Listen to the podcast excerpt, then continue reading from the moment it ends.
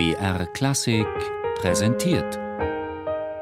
Zoom, Musikgeschichte und was sonst geschah.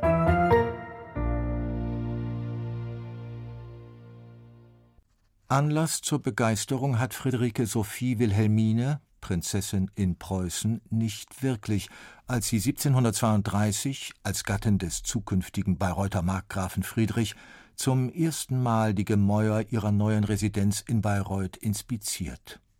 Zumal der Prinzessin ursprünglich eine weitaus glänzendere Zukunft am englischen Königshof in Aussicht gestellt worden war. Nun aber ist sie in der fränkischen Provinz gelandet. Ich trat in ein großes Zimmer. Die oberen Wandfriese mussten einmal, glaube ich, sehr schön gewesen sein, aber jetzt waren sie so alt und verblichen, dass man nur mit Hilfe des Mikroskops klug daraus werden konnte. Die Gesichter waren löchrig und verwischt, dass sie Gespenstern ähnlich sahen. Das Nebenkabinett war mit schmutzigem Brokat ausgeschlagen. Seine durchstochenen grünen Damastmöbel waren von prächtiger Wirkung. Doch Wilhelmina hat Glück. Sie liebt den ihr verordneten Friedrich von Bayreuth tatsächlich, und sie ist frei, die Bayreuther Residenz nach ihren Vorstellungen umzugestalten. Wilhelmine von Bayreuth entpuppt sich als geradezu bauwütige Fürstin, die das Bayreuther Markgrafentum nach und nach in einen der glänzendsten Fürstenhöfe Europas verwandelt. Das alte Schloss in der Eremitage wird umgestaltet und erweitert. Dazu ein neues Schloss mit einem Apollotempel sowie ein Ruinentheater im Park errichtet.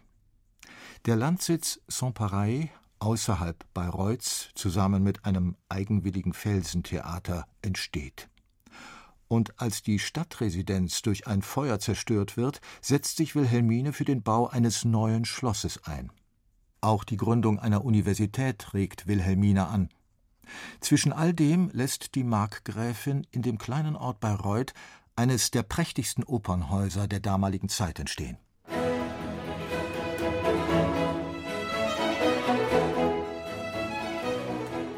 In Bayreuth etabliert Wilhelmine fernab der großen Musikzentren einen Musenhof, der es mit den Bühnen von Dresden oder Berlin aufnehmen kann.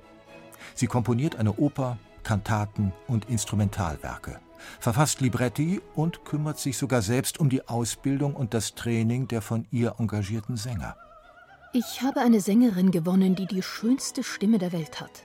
Ich arbeite gegenwärtig daran, ihr das Pathetische beizubringen und ihr einen guten Geschmack zu vermitteln.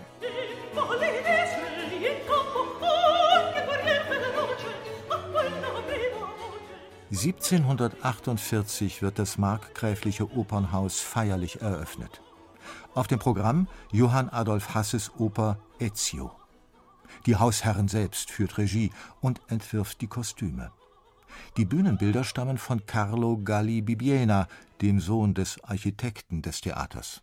Mit dem Bau des Opernhauses, das mit 600 Plätzen damals zu den größten seiner Art gehört, vergleichbar nur mit den Theatern in Wien, Dresden, Paris oder Venedig, will das Markgrafenpaar Bayreuth als eines der führenden europäischen Fürstentümer nach außen darstellen.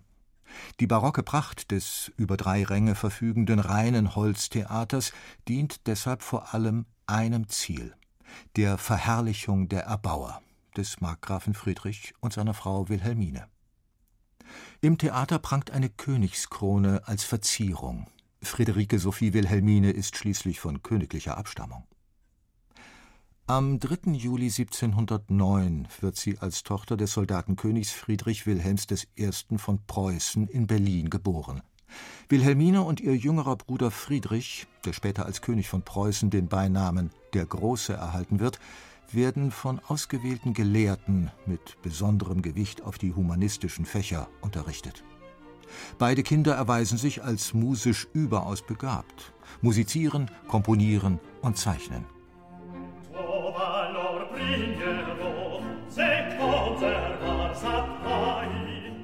Die einzige von Wilhelmine komplett selbst komponierte Oper ist Argenore, ein höfisches Dramma per Musica, 1740 zum Geburtstag ihres Mannes, des Markgrafen, entstanden.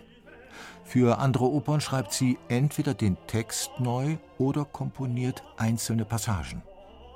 Schließlich ist es zu dieser Zeit durchaus üblich, einzelne Teile aus bestehenden Opern zu verwenden und sie in einen neuen Kontext zu stellen. Diese Werke entstehen für besondere Anlässe, wie Geburtstage oder hohe Besuche, und weisen meist einen direkten Bezug zum Leben der Markgräfin auf. Der tyrannische König Agenore, der durch sein Handeln beinahe alle Personen des Stücks in den Tod treibt, ist vermutlich eine Anspielung auf Wilhelmines Vater Friedrich Wilhelm I., während das Liebespaar Euromondo und Palmide, das sich im Verlauf des Stücks als Geschwisterpaar erkennt, auf die Beziehung von Wilhelmine zu ihrem Bruder Friedrich deutet. Die Komposition weist Wilhelmine in der Tat als versierte Beherrscherin von Tonsatz und Instrumentation aus.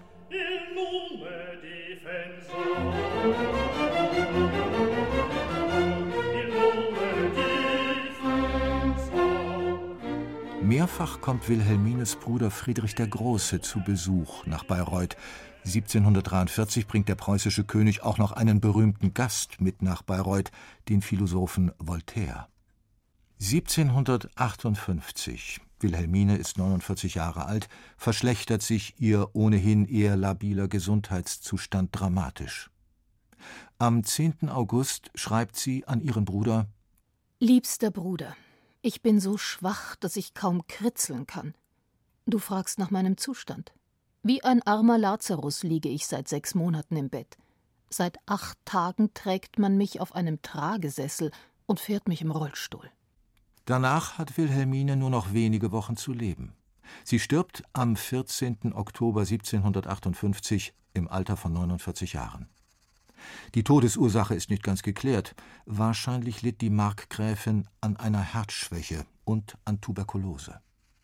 Die von ihr errichteten Gebäude, die Eremitage, das neue Schloss und natürlich das Opernhaus, haben ihren Tod überdauert und künden bis heute vom außerordentlichen Glanz und dem künstlerisch-humanistischen Geist am markgräflichen Fürstenhof der Wilhelmine von Bayreuth.